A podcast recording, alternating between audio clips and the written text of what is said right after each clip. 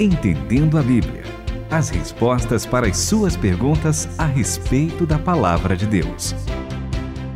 Está no ar o Entendendo a Bíblia e eu já reparei que nesse programa a gente estuda a respeito dos personagens bíblicos, aqueles que nos inspiram para a gente ser como eles foram também e aqueles que nos deixam exemplo de como não agir. E olha que já é a segunda ou terceira vez que a gente vai falar de uma mulher que teve um comportamento um tanto quanto louco, não é verdade? Mas ela tá aqui, narrada na Bíblia e a gente vai saber saber mais sobre ela a partir da pergunta enviada. Tudo bem, André Castilho? Tudo bem, Renata Burjato. Espero que tudo esteja bem também com você, Muito com a sua obrigada. família, também com o professor Itamir, com aquele que nos ouve, que nós agradecemos muito, nos ajuda a produzir esse programa e continue enviando as suas perguntas, porque eu acho que não existe pergunta ruim. Nós transformamos é, qualquer pergunta num bom estudo para você, porque na verdade a Bíblia é muito rica, não é, professor Itamir? A Bíblia é riquíssima, porque ela é a palavra de Deus. Inclusive, é bom que esse pessoal que nos escuta, que nos ouve, esse pessoal querido nosso, muitas vezes você está lendo a Bíblia e eu queria te pedir um favor. Não leia a Bíblia só por obrigação. Ah, eu já Boa. tenho que ler um pedacinho da Bíblia e tal, leia e tal. Não, quando você lê a Bíblia com seriedade, com profundidade, gaste, tá bom, só pode ser meia hora, gaste só um capítulo por dia, tá bom, faça isso. Mas pense, porque toda vez que a gente lê a Bíblia, ela sempre apresenta coisas novas, né? É verdade. Então, nesse sentido, é que ela é rica. Ela, ela sempre traz um, uma- um viés diferente que você não viu. Por quê? Porque você está em comunhão com Deus e Deus vai mostrando a sua palavra para você. E antes que fique dúvida, que até o Itamir falou, como assim? Que mulher é essa? Que a gente já fez programa e que mulher? Calma, não é nenhuma ouvinte, não. É uma mulher um tanto quanto louca. E se você quiser saber um pouquinho mais sobre o que a gente já conversou dela, vai ter que ouvir programas anteriores. E aí no Mas Entendendo então a eu te Bíblia... pergunto uma Ah. coisa: qual é o nome dessa mulher? Ah, eu não sei o nome dessa mulher. Eu só sei que é uma mulher casada com Um homem Ah, Um homem. exato. que tiveram muitos filhos Isso. e que no momento mais difícil que o Jó precisava de mais apoio, já que que ela, é, mas o que, que ela fez? Olha, ela não só não o apoiou, quanto também falou: para, larga desse Deus aí. Mas vamos à pergunta. Vamos, Que a vamos. pergunta foi feita por um homem. Foi. Val- Esse a gente sabe bem o nome, que é o Valmir de Rondônia. Ele falou assim: ó, a Bíblia diz que depois da prova, Jó teve filhos e filhas. E pergunto: foi com aquela primeira mulher mesmo ou com outra? Objetivamente, Objetivamente é, não, foi com a mesma mulher mesmo, é isso daí. Agora, nós podemos ler tanto o comecinho do livro de Jó, a partir do capítulo 2, 3, quando então a mulher de Jó faz aquela aquilo que a Renata falou que deu uma de louca, né, falando para ele desprezar Deus, para ele cair fora dessa situação porque ele estava sofrendo para mais de metro, mas a gente pode ler também o final de Jó, que é o capítulo 42.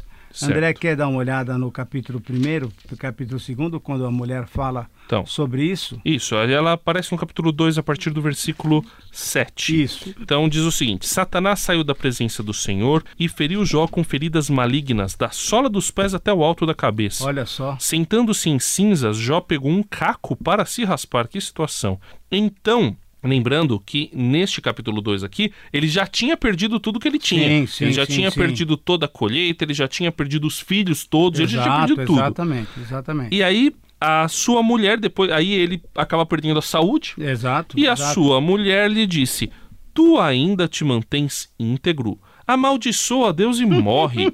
Mas ele lhe disse: Tu falas como uma louca. Jó concorda com a Renata. Por acaso receberemos de Deus apenas o bem e não também a desgraça? Em tudo isso, Jó não pecou com os lábios. Muito bem. Então, diante disso, a gente pode perceber que temos uma senhora aqui, esposa do seu Jó, e Isso. que ela está muito chateada com a situação física Isso. dele e toda a situação dele, e ela pede até para Jó amaldiçoar Deus. Só que quando nós olhamos lá para o final, quando Deus trabalha com ele e mostra quem de fato é Deus e quem é ele, Jó, porque Vamos aprender uma lição importante. Quando nós passamos por provas, ou por tentações, ou por testes, para mim a melhor palavra é testes. Quando nós passamos por testes, Deus sempre tem dois propósitos. Ele quer mostrar para nós quem nós somos, porque Ele conhece, mas Ele quer que eu me conheça a mim mesmo. E Ele quer mostrar também quem Ele é, quem Ele é. E agora eu cito novamente, eu até peço que ah, o André olhe para Deuteronômio 8, 3 e 4. Depois a Renata vai ler o finalzinho de Jó para você ver o que, que Deus faz com Jó quando Jó aprende quem ele é e quem é Deus. Mas tem um texto, então, lá em Deuteronômio, capítulo 8, versículos 3 e 4, em que a gente tem que aprender por que, que Deus permite a gente passar por situações delicadas. Por favor, André. Sim, ele te humilhou, te deixou ter fome e te sustentou com o maná, que nem tu nem teus pais conhecieis. Então, veja só, ele fez, ele fez. Então, ele pelo menos permite que a gente passe por situações delicadas. Mas olha só o que o complemento que o versículo 4 fala. Para que entendesses que o homem não vive só de pão, Olha mas só. de tudo que sai da boca do Senhor, disso vive o homem. Jesus cita isso, Exatamente, tentação. exatamente, isso. E nestes 40 anos, tuas roupas não se envelheceram, nem teu pé inchou. Saberás no coração que o Senhor teu Deus te corrige, assim como um homem corrige o filho. Deus quer que eu conheça Ele e Deus quer que eu me conheça. Assim também, lá no Salmo 139, sonda-me, ó Deus, e conhece o meu coração. Quer dizer, Deus conhece o meu coração. Ele quer que Deus revele para ele o seu coração, para que ele possa perceber que ele é pecador e carente de Deus. E assim ah, aconteceu com Jó também. Então Deus trabalha através desses amigos que eu não sei se eram bem amigos, né? Eram amigos da onça, como nós tínhamos essa expressão. Fazem, fazem acusações pesadas. Estava lendo aí esses dias, o, o- Nossa. te- tem um dos amigos de Jó lá que fala: Jó, você só pode ter, assim, é, saído com todas as mulheres que podia, Exatamente. roubado todo mundo, pra estar Exatamente. sofrendo desse jeito, você pecou. Então, e que tipo de amigo é esse, né? E aí Deus então começa a mostrar, e aí até Jó conhece a Deus. Eu falo, olha, até agora eu só tinha ouvido, agora meus olhos te veem. Continue conosco, Entendendo a Bíblia.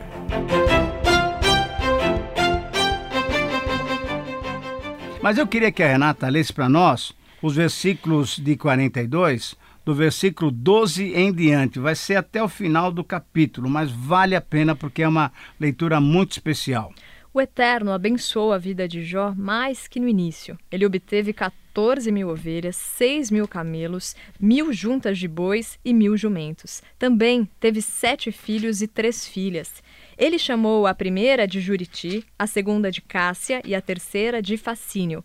Não havia mulheres tão lindas no país como as filhas de Jó. Seu pai as tratava da mesma maneira que a seus irmãos, dando a elas igual herança. Jó viveu mais de 140 anos e chegou a ver quatro gerações de seus descendentes. Então, ele morreu com bastante idade, depois de uma vida bem vivida. O que é interessante é que tanto no começo aparece a mulher de Jó e depois ela não aparece mais, só diz que teve filhos e filhas. Então, como ela não aparece, não aparece outra mulher aqui, professor Não, Itamir? não, sem dúvida. Que conclusão nós É, chegamos? a conclusão é que Jó teve apenas uma esposa. Mas eu queria que você, que está para ter um nenezinho chegando aí, uma nenezinha, né? Uma nenenzinha. Uma nenezinha. Eu quero que você faça esse cálculo. Ele viu quatro gerações. O que que Jó então era? Viu filha, Filha. ou fi- filho- filhas e filhos. Tá. Viu netos e netas. Então ele era avô, Vô. Viu bisnetos e bisnetas. era bisavô. E chegou a ver tataranetos e Olha tataranetas. Isso quer dizer o quê? Quando Deus concede para nós uma experiência dessa em que nós podemos conhecê-lo pessoalmente, experimentalmente, e quando nós conhecemos a nossa pequenez diante dele, Deus nos abençoa tremendamente e nos dá esse privilégio até de podermos ver uma geração especial daí para frente. E o que eu acho interessante de ter citado o nome dela, né, de ter falado dela no começo do livro e não ter falado no final, é que também mencionar tinha a ver com honra, né? Então você não mencionar é como se também você não tivesse de certa forma é, honrando ela, né? Porque ela não teve uma atitude legal, mas Deus continuou com a sua bondade, porque através da bondade que ele teve com o Jó, essa bondade alcançou a sua esposa com certeza, também. Com certeza. E, e, e o que é interessante é que os filhos. E lá em Salmo 127, 3, Isso, nós isso, lemos que os isso. filhos são herança do, Herança do Senhor, Senhor. e o fruto do ventre é a sua recompensa. Então, principalmente na antiguidade, mas hoje também, filho é bênção, filho é sinal de prosperidade, e ver quatro gerações é grande prosperidade e no Antigo Testamento, principalmente para a mulher. Na antiguidade, principalmente a mulher era abençoada por ter filhos. Então Deus abençoou, Abençoou. inclusive a mulher de Jó, apesar dela ter dito o que ela disse por causa de Jó. Tanto isso é verdade, porque Ana, mãe de Samuel, não tinha tido filhos e ela se sentia ah, rejeitada pela sociedade, né? E quando Deus então abençoa e dá Samuel para ela, ela fica totalmente alegre porque Deus abençoa. Então os filhos de fato são herança. E temos uma bebezinha também. Quer dizer, não é mais bebezinha. Fala aí, Renata. É verdade, a Paola. Não, e sempre que eu olho para ela, eu fico lembrando da misericórdia de Deus. Tem até Exatamente. uma música que fala que como eu acredito em Deus. Quando eu olho para minha filha, eu acredito que Deus Exatamente. de fato existe, porque é muito milagroso um ser crescer, pensar, falar, se desenvolver tão bem, porque é Deus quem coloca esse fôlego de vida no ser humano, né? Isso é fantástico. É isso aí, nós agradecemos o envio aí das suas perguntas, essa pergunta que veio lá do Valmir de Rondônia e queremos mais perguntas suas. Pode enviá-las pelo e-mail entendendoabíblia@transmundial.com.br ou também pelo WhatsApp 11 974 181 456. Entendendo a Bíblia, com Itamir Neves, André Castilho e Renata Burjato. Uma realização transmundial.